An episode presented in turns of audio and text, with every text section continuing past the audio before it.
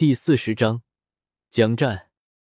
之后的几天里，因为戴沐白和朱竹清身上有伤，所以众人没有再进行团战，只是各自进行一对一和二对二斗魂。两天后，朱竹清痊愈，他立刻开始了对一斗魂，还有与宁荣荣的七宝灵猫组合进行二对二斗魂。五天后，戴沐白痊愈。因为他没有人组队参加二对二斗魂，所以为了赶上众人的进度，开始疯狂的参战。接下来月里，史莱克众人可以说是连战连捷，少有败绩。二对二斗魂中，七宝灵猫组合二十胜四负，而唐三和小五的三五组合，还有夜耀和奥斯卡的香肠骑士组合，竟然都保持着恐怖的连胜战绩。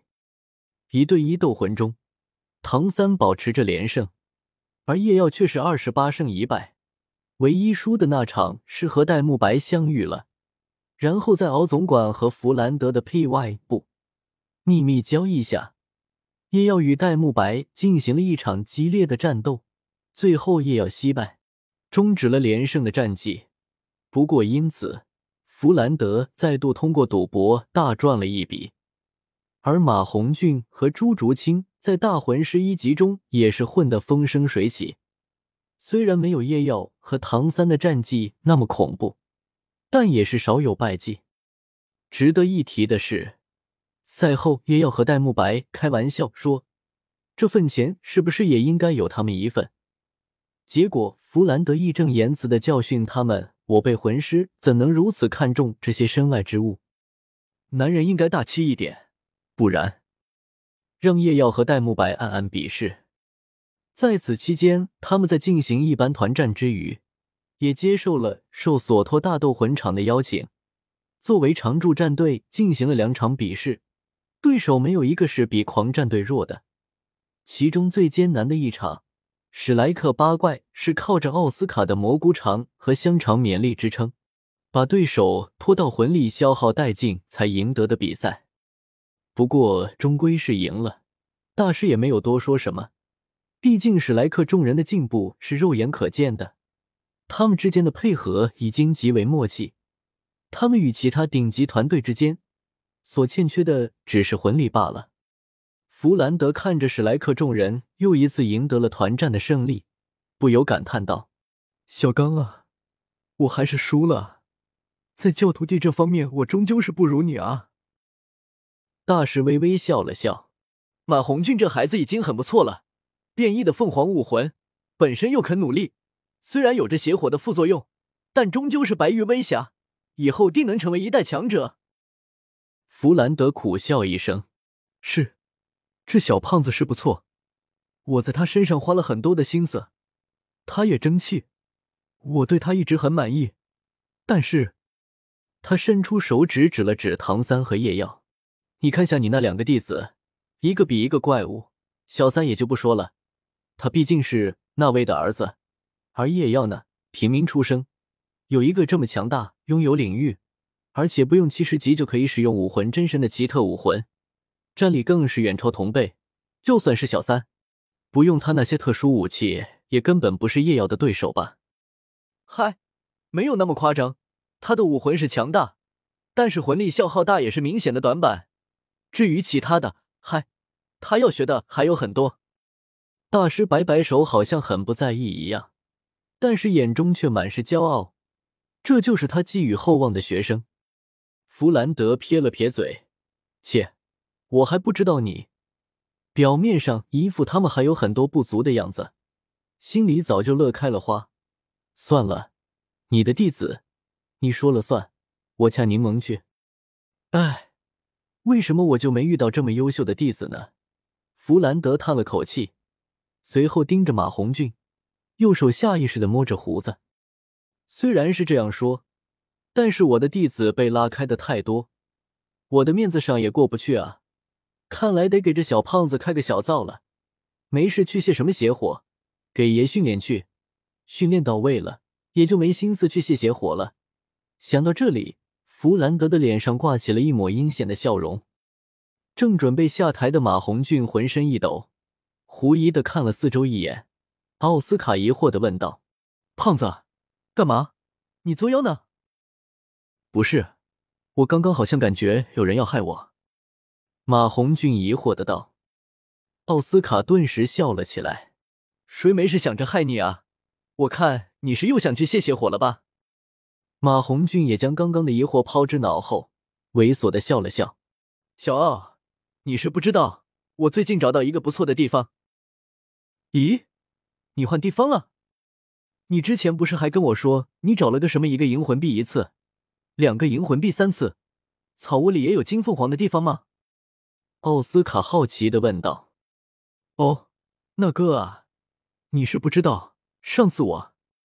马红俊的声音变得有些愤愤，他就要把之前的事说出来，结果一道冰冷的视线突然扫了过来，叶耀默默的走了过来，一巴掌拍在了马红俊的肩膀上，皮笑肉不笑的道：“胖子，你不是想去泻火吗？还不快去！”感受着肩膀上不断增加的力量。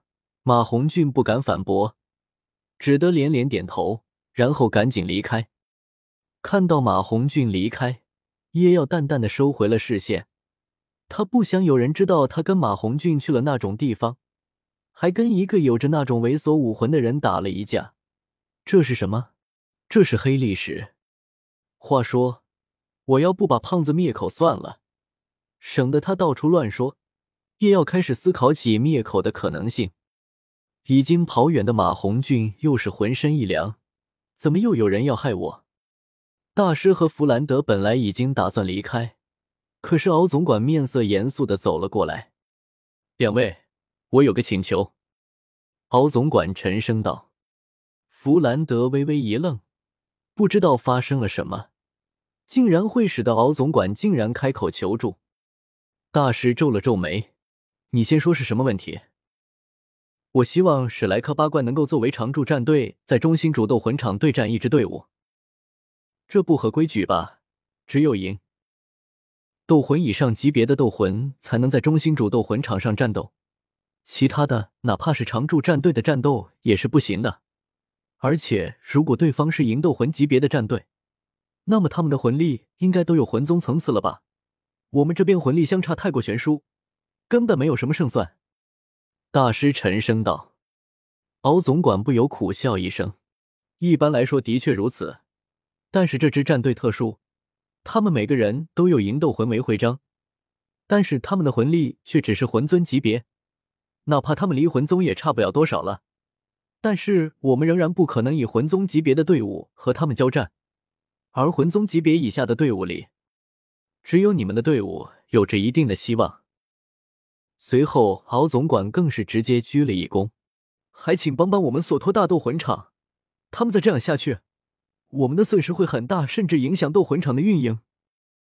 弗兰德打算拒绝了，在魂尊级别就能拥有银斗魂徽章，那么他们的实力绝对是极强的。要知道，史莱克学院以前的毕业标准也不过是拿到银斗魂徽章罢了，更何况现在的这些小怪物才入学不到半年。我们可以加钱，敖总管补充道。弗兰德没有犹豫，虽然他喜欢钱，但是要学生冒着生命危险去斗魂，他做不到。